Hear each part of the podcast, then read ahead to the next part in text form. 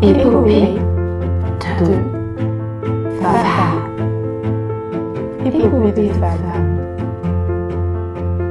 Bonjour à toutes et à tous et bienvenue dans Épopée de femmes, le podcast qui donne la parole aux ingénieurs, chercheuses et entrepreneuses qui façonnent le monde d'aujourd'hui et construisent celui de demain.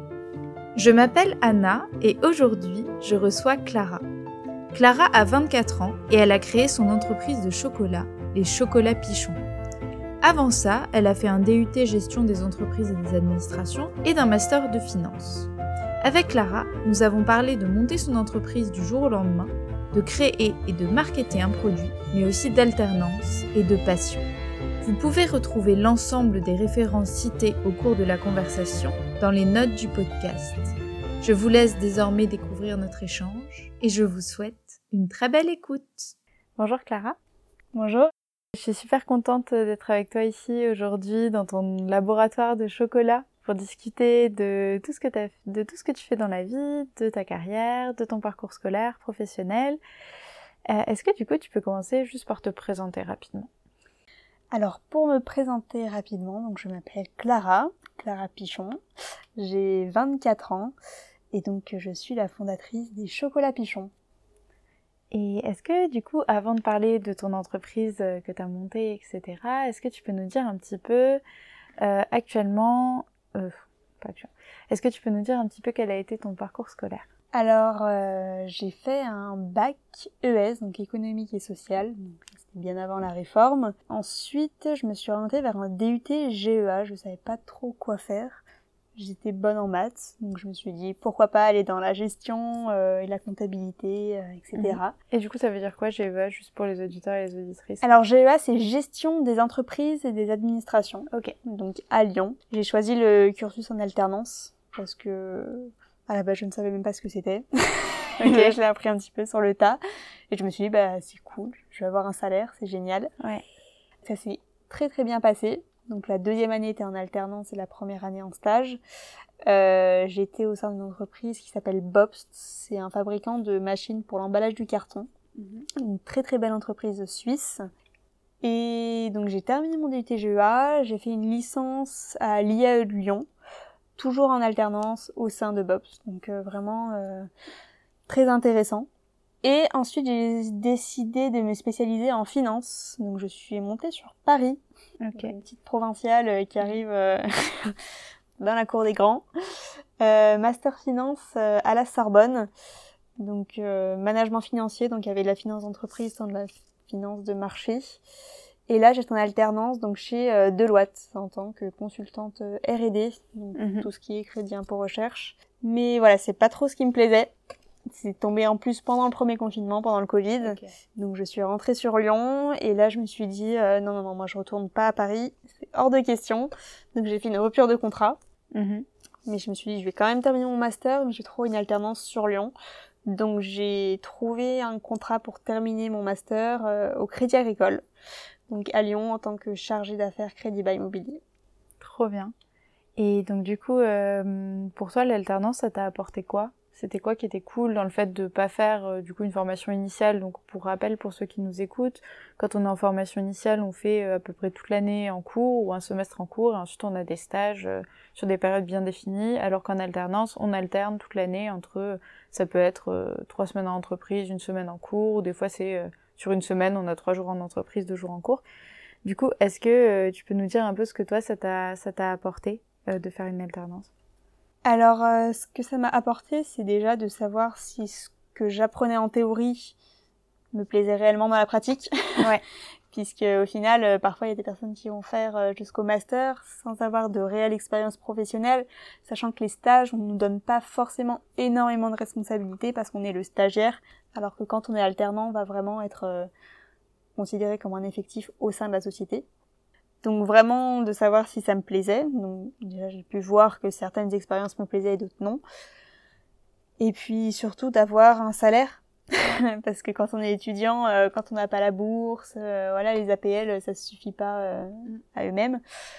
Donc très intéressant et moi ça m'a surtout permis de faire énormément d'économies pour créer ma première boîte donc ça m'a apporté plus de 30 000 euros donc c'est assez conséquent. c'est clair. Et du coup, euh, donc pour parler de ton entreprise maintenant, donc tu as monté une entreprise de chocolat.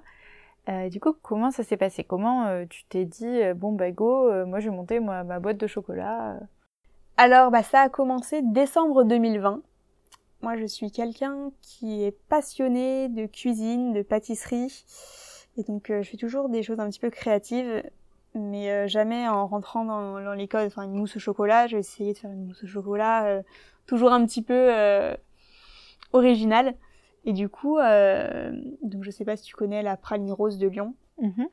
Donc euh, voilà. Et je me suis dit, bah, ceux qui adorent, ils ne peuvent que la déguster dans des brioches ou dans des tartes. Et je me suis dit, bah, pourquoi pas faire une confiserie à base de praline.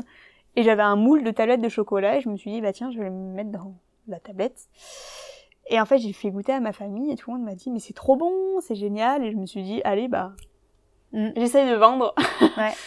Et du coup, vu que c'était en décembre, c'était juste avant les fêtes de Noël, et ben ça a vraiment hyper bien marché parce que c'était le cadeau euh, génial. Euh, je suis passée sur euh, pas mal de de presse lyonnaise du coup parce que c'était le nouveau cadeau à offrir, etc. Donc ça a super bien marché.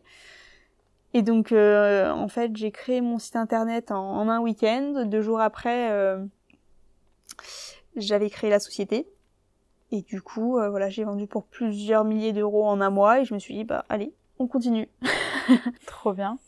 Et du coup, ça t'a pas, enfin, c'était un peu un saut dans le vide, j'imagine, de créer une société comme ça. Est-ce que, du coup, c'est des choses que tu avais peut-être appris en GEA Parce que, enfin, mine de rien, moi, tu me dis là demain, faut que tu crées une société, euh, je serais un petit peu, euh, un petit peu perdue. Genre, comment, comment t'as appris tout ça pour euh, Alors, bah, sachant que notre meilleur ami, c'est Internet, Ouais. il y a des outils maintenant qui sont vraiment euh, incroyables pour créer une société en deux minutes. Euh, Legal Start, c'est vraiment une révolution. Tu mets juste ton nom, Mhm. ton prénom, quelle société tu veux créer, quel type, etc.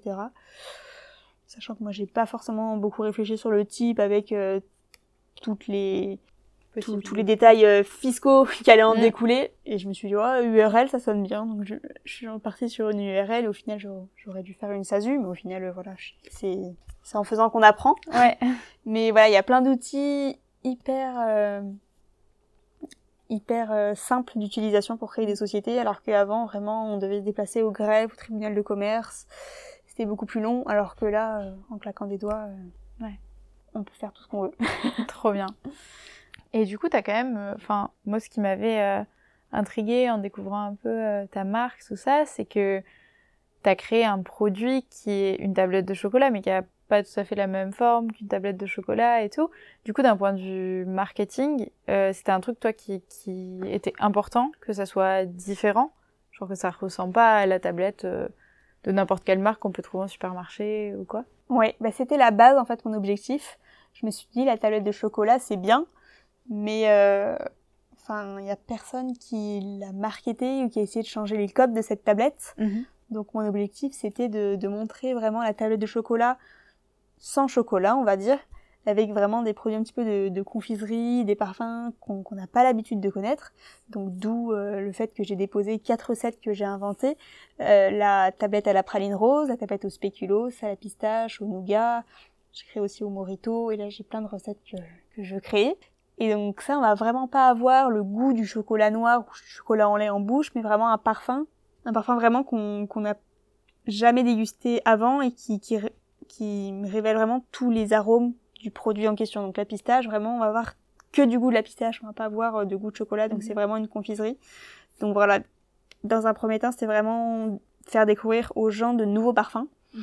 Et dans un second temps, c'était vraiment montrer un nouveau design, parce que cette tablette rectangulaire euh, avec les carrés de chocolat, c'était un petit peu... euh, Bah voilà, fallait que ça change. Donc du coup, je me suis dit, ah bah le triangle, c'est sympa. C'est un petit peu un autre modèle, et toujours avec le, le carreau. Ouais. Oui, c'est quand même. il y a quand format, voilà, formes il y a quand même des formes où on peut prédécouper, donc je trouvais ça assez sympa. Donc, euh, et là, toujours, voilà, faire découvrir d'autres parfums que les gens ne connaissent pas forcément, le chocolat rubis, le chocolat au thé matcha, Mhm. euh, voilà, plein de parfums euh, originaux. Trop bien. Et du coup, avant de revenir un peu sur le chocolat, sur le produit en soi, d'un point de vue, parce que bah, malgré tout, tu disais que tu beaucoup économisé, mais du coup, d'un point de vue financier, comment tu as fait pour euh, lancer une entreprise? Parce qu'en plus, tu as un produit, donc nécessairement, il va falloir investir dans du matériel, dans du de la matière première, avant d'avoir des ventes vraiment euh, j'imagine, qui sont suffisantes pour, euh, pour euh, comment dire, amortir toutes ces charges. Du coup, toi, comment t'as fait ça pour financer ton projet finalement?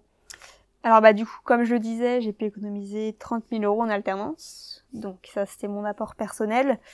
Et du coup, quand on a une aussi grosse somme, la banque, elle prête euh, beaucoup plus facilement, sachant Ouais. qu'on on prend nous-mêmes des risques, donc ils sont prêts, eux, à prendre des risques derrière.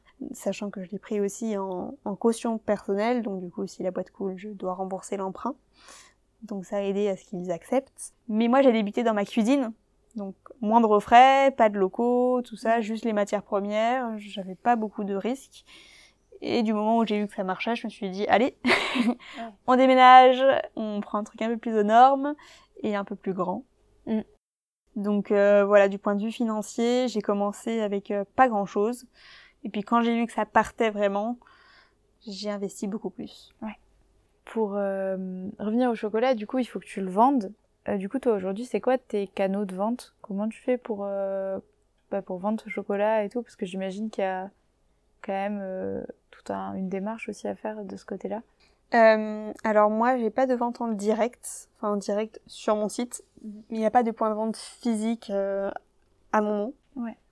Donc beaucoup se fait en ligne sur mon site. Après, j'ai pas mal de revendeurs qui qui mettent dans des box ou des épiceries fines ou voilà des personnes qui vont en acheter pour en mettre dans des concept stores. Donc ça va être beaucoup d'indirect. Donc sur mon site, ça va être le B2C et après en B2B euh, derrière euh, sur des reventes, euh, etc. Donc euh, à terme, j'aimerais avoir ma boutique. Ouais. Mais pour le moment, j'essaye vraiment de me dégager beaucoup plus de cash. Bah oui, puisqu'il faut aussi pouvoir investir dans la boutique. C'est ça, c'est pas rien. Donc Ouais, bah oui. il faut des fonds. Ok. Et hum, donc du coup, euh, au niveau du, du chocolat, euh, comment tu, tu fais pour... euh, parce que enfin, c'est quand même un produit qui est assez euh, polluant. Enfin forcément, comme tu me disais à l'instant, on peut pas produire du chocolat en France. Du coup, c'est quoi toi ton point de vue sur tout ça finalement? Parce que ça peut poser question euh, de lancer une, une telle boutique dans les temps actuels. Du coup, toi, pourquoi t'as quand même décidé de le faire? Et voilà, c'est quoi ton, ton point de vue là-dessus? Alors oui, le chocolat, c'est quelque chose de polluant. Bah, du coup, on est obligé de l'exporter. En France, euh, voilà, on n'en trouve pas. Il n'y a pas de fête de cacao. Donc, euh, le chocolat est amené à disparaître d'ici 2050, selon certaines études. Donc moi, ma philosophie, c'est qu'il faut continuer d'en déguster parce que c'est un aliment euh, de plaisir, mais faut euh, en acheter et en consommer de façon plus responsable, donc de meilleure qualité en plus petite quantité parce que forcément il va être plus cher. Donc moi, je propose vraiment des chocolats qui vont être euh, voilà de qualité, donc forcément plus cher, mais au moins de bonne qualité. et On peut se faire plaisir euh, de façon euh, plus responsable. Ouais. C'est oui, c'est chouette et effectivement, finalement, si les gens en mangent un peu moins, mais en mangent mieux, ça va aussi faire une différence parce que je pense que si on est un peu objectif, les gens euh, accepteraient pas de ne plus consommer de chocolat euh, Exactement, du, jour, euh, ça. du jour au lendemain, ça va être Le chocolat de synthèse, ça sera un peu compliqué. Ouais, ouais, ça, ça sera pas pareil. Et hum, toi, du coup, en tant qu'entrepreneuse, parce que là, aujourd'hui, tu es toute seule dans l'entreprise, euh, comment tu gères ça Le fait de ne pas avoir euh, bah, de gens avec toi, de gens à tes côtés pour euh, bah, juste pour partager le quotidien d'entrepreneur et tout? Alors moi je le vis très bien car je suis quelqu'un de très très solitaire. Justement j'ai du mal quand il y a trop de monde et je préfère rester seule. Et aussi pour mes décisions je préfère être seule. Donc euh, moi je le vis très très bien. Et mais je pense que c'est vraiment différent d'une personne à l'autre. Carrément. Donc euh, moi je le vis très bien cette solitude. Toi, ça te, ça te correspond bien. Justement, ça me correspond euh, beaucoup mieux, alors que quand j'étais en entreprise, j'avais l'impression de jouer un rôle et de faire semblant sur certains points. Alors que là, je suis moi-même, je suis seule et je suis bien. Moi, j'avais énormément baladé dans la montagne toute seule. Alors que, ouais. Alors qu'il y a des gens, ils pourraient pas, ils seraient obligés d'être avec des gens, tout ça, et moi, je dois être toute seule. Ouais, t'as besoin, t'as C'est ça. besoin aussi de cette solitude-là. Ah ouais, ouais, ouais, dans, dans mes moments perso, dans mes moments pro, j'ai toujours besoin d'être toute seule. Euh. Et du coup, ça, euh, c'est quelque chose dont tu avais conscience parce que finalement, tu as décidé de te lancer là parce que tu as découvert un peu un produit, tu eu une idée euh, sur un moment, mais est-ce que tu as toujours eu euh, l'envie d'être entrepreneuse? Parce que je trouve il y a un peu deux catégories qui se dégagent. Tu un peu les entrepreneurs qui vont te dire Ah, mais moi, j'ai toujours été entrepreneur dans l'âme. euh, Genre, je sais pas, depuis euh, toujours, j'ai eu envie de créer ma boîte. C'était un peu mon, mon goal dans la vie et tout. Et puis, tu ceux qui disent Bah, ça m'a un peu tombé dessus parce que euh, j'ai trouvé une idée. Enfin, en gros, l'idée m'est venue et il a fallu, euh, il a fallu le faire. Il y a eu vraiment les, les, les deux cas dans le podcast. Et toi, du coup, euh, c'était quoi? C'était plutôt inné ou plutôt bon, ben là, ça, ça vient? Alors moi, bah, je pense que les entrepreneurs, en règle générale, c'est des gens qui sont aussi très créatifs. Donc, Donc euh, quand j'étais petite, j'avais 12 ans et on me disait mais toi plus tard tu vas créer ta boîte et moi je disais non, non, J'étais créative, je faisais de la peinture, plein de choses assez euh, assez folles mais je me voyais pas créer ma boîte et du coup je me suis dirigée vers la finance parce que je pense que j'étais un petit peu perdue et je me disais ah ouais bah comme ça je vais gagner tant, euh, je vais gagner de l'argent et au final j'ai très vite vu que en travaillant là-dedans, bah, ton seul objectif, c'est c'est de gagner de l'argent et il n'y a pas de passion derrière. Ouais. Et moi, si je m'étais vraiment écoutée, j'aurais fait un CAP euh, pâtissier euh, à la sortie euh, de la troisième. Mais Ouais. vu que j'avais quand même des capacités, on m'a dit non, non, continue tes études. Donc c'est pour ça que j'ai continué. Et au final, je me suis dit, bah, en fait, euh, faut mieux pouvoir euh, être heureux dans ce qu'on fait que euh, gagner des cent et des mille et faire une dépression euh, Bah ouais. à 30 ans. Ouais, de ouf. Mais du coup, aujourd'hui, c'est un truc que tu regrettes de pas avoir. Bon, après, forcément, t'avais euh, 14 ans. Enfin, fondamentalement, tu pouvais pas forcément dire, ah, Mm. ben, ah, si, si, je vais faire le CAP, mais c'est un truc que tu regrettes un peu aujourd'hui, ou peut-être après le bac de pas avoir, euh, de pas t'être dirigé là-dessus, ou? Non, je regrette pas du tout parce que je pense que bah, à 14 ans, bah, t'as pas le recul nécessaire pour créer une société. Oui, non.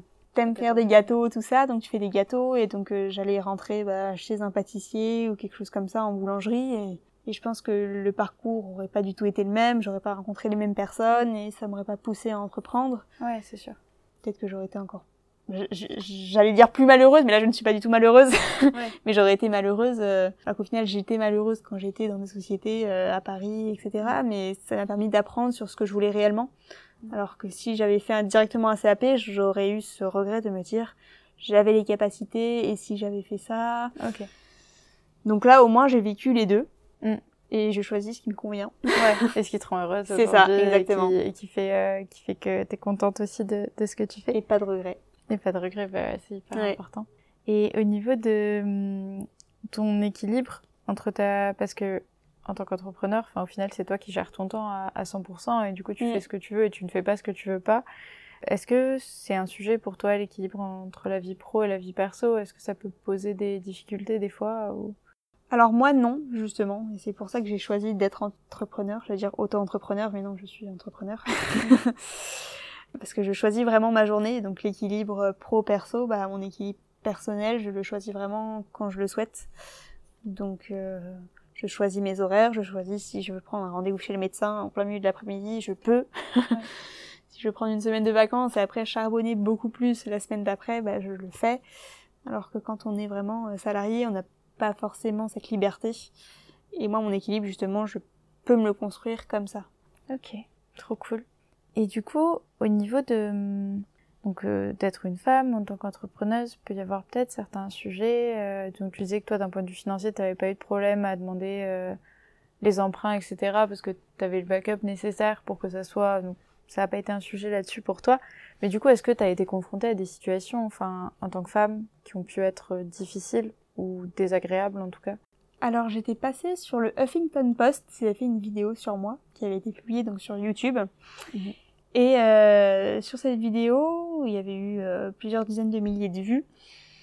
Et il y avait des commentaires, donc c'était la première fois que j'avais autant de visibilité, avec des commentaires sur Internet. Et il y avait beaucoup de personnes euh, qui commentaient des commentaires pas forcément agréables. Alors au final, je me disais, mais pourquoi? Donc c'était du... euh, Ah oui, alors euh, je dirais 7 sur 10 avec du maquillage, mais euh, 5 sur 10 sans. Genre, à part du mascara, j'ai pas grand chose, donc Ouais. je vois pas comment je... Il y avait des commentaires merci papa et maman, euh, fille à papa maman, etc. Ou la boîte à chocolat, enfin des commentaires très très misogynes. Ouais, carrément. Donc euh, ça, ça déplaît un petit peu. Mais en tant que femme, euh, globalement, c'est plus un avantage parce que je pense que les femmes ne sont pas assez mises en avant. Donc dès qu'on propose un petit peu des articles à des journalistes ou des choses comme ça en tant que femme entrepreneuse, c'est beaucoup plus, c'est mieux reçu qu'un homme qui, qui va entreprendre quelque chose. Ouais, en tout cas, ils vont plus te mettre en avant. C'est ça, parce euh, que il faut donner de la visibilité aux femmes entrepreneuses. Donc, je pense que actuellement, on a plus d'avantages que d'inconvénients. On critique la chose, l'entrepreneuriat féminin n'est pas assez développé, mais justement, oser entreprendre, Mm. parce que la visibilité, on va vous la donner. Ouais, ouais, on, on te donnera ta place aussi. C'est ça. euh, si, dans si, si tu la, t'essayes de l'apprendre et que tu, tu proposes des articles, tu contactes les journaux, etc., ils vont t'en donner, mais sans problème. Ok.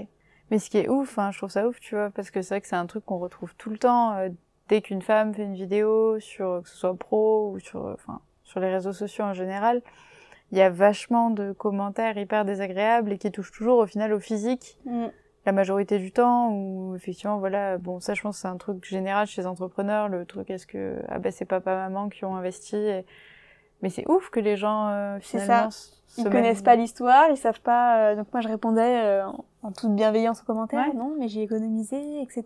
J'ai mis toutes mes économies. Et... Parce que les gens ils y croient pas, ils préfèrent euh, Mm. dépenser leur argent. Et moi, comme je te disais tout à l'heure, euh, au McDo, euh, quand j'accompagnais mes, mes potes en GUA, c'était euh, c'est le Happy Meal ou le McFirst et je dépensais le moins possible et j'étais oui j'étais radine parce que je savais que cet argent j'allais le dépenser dans quelque chose qui m'était qui m'était cher et Mm. voilà et j'ai trouvé cette chose qui m'était chère c'était de créer ma société et de, de vivre pour moi en fait C'est ça. Oui, toi, t'as décidé en tout cas de gérer ton argent différemment. euh, c'est ça alors le merci euh, papa maman c'est c'est un peu blessant tu te dis bah je me suis restreint un petit peu toute ma vie j'ai économisé et pour autant j'étais indépendante parce que j'avais les APL euh, Mobilision etc j'arrivais à payer tout toute seule Mhm. Et pour autant, euh, je dépensais rien du tout et j'ai pu tout économiser.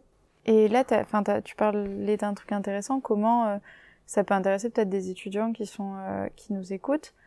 Du coup, tu disais que t'avais eu pas mal, enfin, t'avais eu quelques aides pendant tes études. Euh, C'était quoi comme aide? C'est quoi qui t'aidait à financer au-delà du coup de ton salaire, etc. qui pouvait t'aider à financer tout ça? Alors, bah, il y a les APL, Ouais. que tout le monde connaît. Euh, après, il y a l'aide Mobilijeune, c'est pour ceux qui sont en alternance. Ok. Donc, c'est une aide de 100 euros par mois, donc c'est génial. Mhm. Ça fait 1200 euros à l'année. Et c'est quel que soit tes revenus, tout ça, c'est vraiment un truc. euh, En si alternance, en alternance. ouais. En alternance, euh, t'as Mobilijeune. Ok. Après, quand je suis montée sur Paris, il y a eu une aide en plus qui était assez cool. C'était l'aide à la mobilité. Donc, c'était 1000 euros d'un coup, ils te versaient. Si tu changeais de contrat euh, de plus de 100 km de ta région euh, de base, ils te donnaient 1000 euros. Ok. Pareil, du coup, ça c'était un truc euh, lié à l'alternance? Oui, Ou- Un Ok. contrat. Alors, je sais pas. Alors, c'était un. Est-ce que c'était un contrat euh, d'ordre général? Je ne sais pas. Peut-être que si tu gagnais en dessous d'un certain seuil, ou peut-être que ça peut être au-delà du contrat d'apprentissage. Moi, je sais que j'étais éligible, mais euh, du coup, c'était assez intéressant. Ok. Et c'est un truc fait par la région lyonnaise ou c'est quelque chose de. Non, c'est un dispositif national français, euh, ouais. Ok, trop bien. Ouais, du coup, c'est des petits trucs qui t'aident un peu à. C'est ça, à bah, à vivre. parce que à Mm. Paris, j'étais dans un, un appartement qui coûtait 1000 euros le mois, 24 Ouais. mètres carrés. Donc bon, j'étais un petit peu mieux payée, mais au moins, ça m'a bien aidé à... Ouais. À être à- tranquille à et euh, les ouais, Bon, à Paris, c'était le- la seule année où j'ai pas pu économiser, parce que c'était un petit peu... un petit peu cher. un petit peu cher, ouais. Quand Ouais. on gagne 1500 et le loyer de 1000 euros, euh, avec les aides, c'est... ouais, c'est c'est juste quoi. Enfin, tu peux pas, t'as pas trop pour mettre de côté. Ouais. C'est ça. Non, c'est clair. Et du coup, pourquoi t'as décidé euh, de, re- enfin, c'était des raisons personnelles qui t'ont poussé à revenir à Lyon et pas à rester à Paris, parce que peut-être, enfin, en fait, je sais pas du tout. Est-ce que c'est plus simple de développer un produit à Paris comme en France, c'est vachement centralisé, ou est-ce que, euh, en fait, ça change rien et du coup, euh, Alors, je pense qu'à Paris, c'est peut-être pas plus simple, mais il va y avoir plus d'accompagnement. mhm. Je sais que là, je, je monte un, un deuxième projet et je sais qu'à Paris, ce serait beaucoup mieux perçu parce que tout de suite, on en parle beaucoup plus, euh, c'est beaucoup plus démultiplié. Et alors qu'à Lyon, c'est plus, euh, c'est plus régional. Mais moi, je suis revenue sur Lyon surtout pour, euh, bah, vu que c'était le confinement, je suis rentrée chez mes parents et moi, je suis quelqu'un de la campagne. Ouais. Et vu que j'habitais dans un 24 mètres carrés dans la Défense, Ah ouais, je voyais pas trop de verdure, j'étais en train de péter un câble. oui, c'est normal. Et puis en confinement, en plus, être seule, euh, C'est ça, bah du coup le confinement je l'ai vécu chez mes parents et je Ouais. me suis dit euh, non, je ne retournerai plus jamais à Paris. Ouais. donc du coup j'ai rendu mon appartement et, et je suis revenue, donc c'était plus une question de pouvoir respirer à nouveau. Ouais. Que je suis revenue euh, vraiment, euh, parce qu'à Paris c'est compliqué, ou sinon il faut s'excentrer un petit peu. Et... Oui, après, du coup, tu dois faire une heure de transport. C'est ça, donc euh, et le transport c'était pas trop ça, donc euh, voilà. Trop bien. Ok. Bah non, mais je comprends. Enfin, pour le coup, c'est un truc. C'est vrai qu'on peut. Moi, j'habite à Paris en ce moment et pareil, je viens de Castres, donc une toute petite Oui. ville dans le sud-ouest où au final, bah, on est quand même. Tu fais euh, 10 minutes à pied Ouais. ou en voiture. Enfin, allez, on va dire en voiture pour pas trop caricaturer, mais était euh, en pleine campagne euh, dans les champs, quoi. Et donc c'est vrai que quand t'arrives à Paris. C'est euh, hyper agréable, ouais. Dans Paris, 10 minutes de voiture, t'as le feu rouge d'à côté, quoi. Ouais, c'est ça, exactement. T'as- C'est pas du tout le même. euh, Et la notion de temps aussi euh, change vachement. bah, c'est ça. Genre euh, les temps de transport, c'est plus du tout les mêmes. Ouais. Euh, Enfin, maintenant moi, enfin, je me suis rendu compte que quand j'étais plus jeune, aller à Albi, qui est la ville d'à côté, c'était 45 minutes et c'était loin. Enfin, dans ma tête, c'était loin, tu vois. C'est C'était ça, un- 45 minutes de route, c'est waouh! Ouais, c'est ça, tu, tu vas loin, tu, on y allait rarement, quoi. Enfin, ou pour des trucs très précis. Ouais. mais- Alors que maintenant, en fait, je fais ça quasi tous les 45 jours. minutes, c'est le trajet le plus court Ouais, pour aller. ça. euh, Quand tu regardes sur Citymapper ou sur euh, Google Maps, euh, 45 minutes, t'es ah, tu vas à l'arrondissement d'à côté. T'es là, mais super. j'ai un bon, un bon trajet aujourd'hui, C'est quoi. ça. Et c'est ouf, hein, je trouve que ça change vachement. ah, ça change tout. ouais. Bah, le confort de vie, il est impacté directement. Ouais. C'est ouais, c'est différent. Tu réinventes un peu une façon de vivre. Du coup, oui, je comprends aussi que tu as eu besoin de retrouver. euh, ouais, de campagne. Mm. J'ai très souvent dans la montagne et tout ça. J'ai besoin de. T'as besoin de ça, oui. Où il y a personne, juste des vaches et des marmottes. et de respirer, quoi. Parce que trop de monde, ça me, ça m'étouffe. Ouais, ouais, je comprends. Et du coup, là, t'as... tu prévois quoi pour la suite et tout pour euh, Enfin, t'as envie de faire quoi comme développement? Enfin, tu peux peut-être pas en parler, mais juste, euh, c'est quoi euh, tes objectifs un peu avec cette boîte? T'as envie d'aller où? Alors, euh, bah, pour le moment, je vends des chocolats. Là, cette année, j'ai pas mal développé le service. Donc, je fais des ateliers de chocolat. Donc, à destination des entreprises, Mhm. des particuliers. Donc là, j'en ai fait un pour une grosse société euh, pour 250 salariés pour un séminaire. Donc, c'était hyper intéressant. J'ai fait le tour de, France, dans chaque ville. Après, beaucoup pour les particuliers. Donc là, ils viennent dans le laboratoire. Donc voilà, les services ateliers chocolat, la vente de chocolat. Et mon projet, ce serait d'ouvrir euh, vraiment un concept de chocolat dans Lyon, avec vraiment euh, un espace pour se restaurer, mais aussi un espace boutique, Ouais. où je peux allier les deux et vraiment bah, proposer des, des pâtisseries, etc. au chocolat, toujours des produits innovants, donc euh, voilà, pas des choses qu'on a l'habitude de, de consommer euh, traditionnellement. Ouais. ok. Donc euh, voilà un petit peu les projets, je ne sais pas dans combien de temps, c'est pour ça que quand on me demande de faire un business plan, euh, on me dit bah ce sera dans combien de temps? Je, bah, je ne sais pas. Ouais. On verra. euh, Genre, en un an, je peux changer d'avis et demander une levée de fonds ou je sais pas. Donc, euh, Ouais, ouais, je vois. C'est bah, c'est trop chouette en vrai. Et puis, mais du coup, quand tu fais un atelier chocolat, parce que peut-être il y a des gens que ça pourrait intéresser euh, pour leur boîte ou, Mhm. ou même euh, personnellement, qu'est-ce que tu fais? Enfin, qu'est-ce que tu proposes? Est-ce que les gens font leur chocolat eux-mêmes? Est-ce qu'ils goûtent? Ouais. Est-ce que Alors du coup, il y a tout un moment de dégustation. Donc je leur montre, bah, comme je t'ai fait déguster tout Ouais. à l'heure, donc euh, tous les chocolats que que j'ai pu inventer, tous les chocolats qui existent, donc en dehors du chocolat noir, du chocolat au lait, du chocolat blanc. Donc les, les personnes dégustent un petit peu tous ces types de chocolat. Ensuite, ils choisissent le chocolat qu'ils préfèrent. Et ensuite, ils le travaillent. Donc, je leur explique toutes les courbes de température, etc. Donc, chacun a son petit poêlon. Et euh, avec son petit thermomètre, ils coulent leur tablette, ils mettent les toppings qu'ils veulent, et après, ils repartent avec leur tablette. trop chouette Et comment tu t'es formée? Parce que malgré tout, du coup, t'as- t'avais toute la partie euh, gestion de l'entreprise et tout euh, qui faisait partie de ton cursus. Et comment tu t'es formée au chocolat concrètement? Parce que c'est quand même un truc à travailler. Enfin, c'est pas c'est pas anodin quoi. Comment comment t'as fait? Vidéo YouTube, Ok. auto-formation. je suis quelqu'un de très autodidacte, même en cours, je me souviens, je- j'écoutais jamais les cours et moi je travaillais par moi-même après en relisant, en faisant des, des trucs derrière. Et bah là c'est pareil, vidéo YouTube. Et j'ai appris par moi-même, voilà. Mm. En faisant des tests et finalement. En faisant tout euh, et j'ai aucune formation et j'ai réussi comme ça. Mm. Et est-ce que du coup aujourd'hui tu t'épanouis dans ce que tu fais? Ah bah totalement. Après il y a des plus et des moins. C'est vrai que quand j'ai eu ce labo et que j'ai eu des grosses commandes, quand tu baignes dans le milieu du chocolat, c'est compliqué de résister à manger du chocolat. Donc du coup j'ai pris quelques kilos. C'est pas simple mais il y a toujours cet aspect créatif. Moi j'adore. Après être toujours à la production, voilà les 3500 tablettes euh, que j'ai pu euh, faire pour une grosse commande euh, en novembre bah, la grosse quantité, voilà, au bout d'un moment, ça m'énerve un petit peu parce que moi, ce que j'aime, c'est l'aspect créatif, créer des nouvelles recettes. Mhm. Et voilà, quand c'est de la production à la chaîne, c'est un peu moins intéressant. Ouais, t'as pas forcément envie du coup euh, d'industrialiser, euh, enfin le process quoi. Tu veux, ah si, mais d'embaucher des personnes. Ok, oui que ça soit fait par des gens. Tu veux pas que ça soit une machine qui le fasse, quoi. Ah non, non, non, non, Ouais, non. voilà. Bah moi, c'est tablette artisanale, Artisanale, française. ouais. C'est... Ah oui, tout doit être fait à la main. Pas, pas d'industriel. Mais euh, oui, un petit peu déléguer tout ça parce que voilà, moi j'aime bien. Il faut savoir tout faire dans une boîte, donc je le fais pendant les deux, trois premières années. Mais après, j'aimerais bien ce ne soit plus moi. Oui. oui, et puis il y a un moment où il faut aussi répartir. Si tu veux grossir, tu pourras pas, Bah, bah oui, je peux euh, pas faire, faire. toutes les tablettes ça, euh, à la main. Enfin, ça va être Ouais. une usine à gaz, ça va être terrible. Exactement.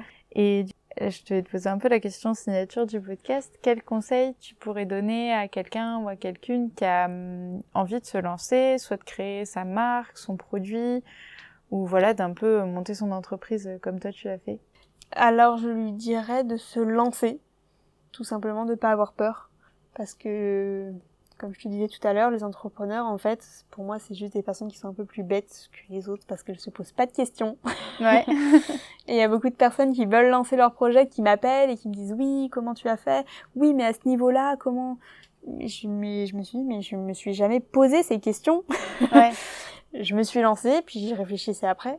Je me suis dit, ah oui, bah il y a ça, ah il y a ça à payer en plus, il y a ça, il y a ça. Et j'avisais. Ok.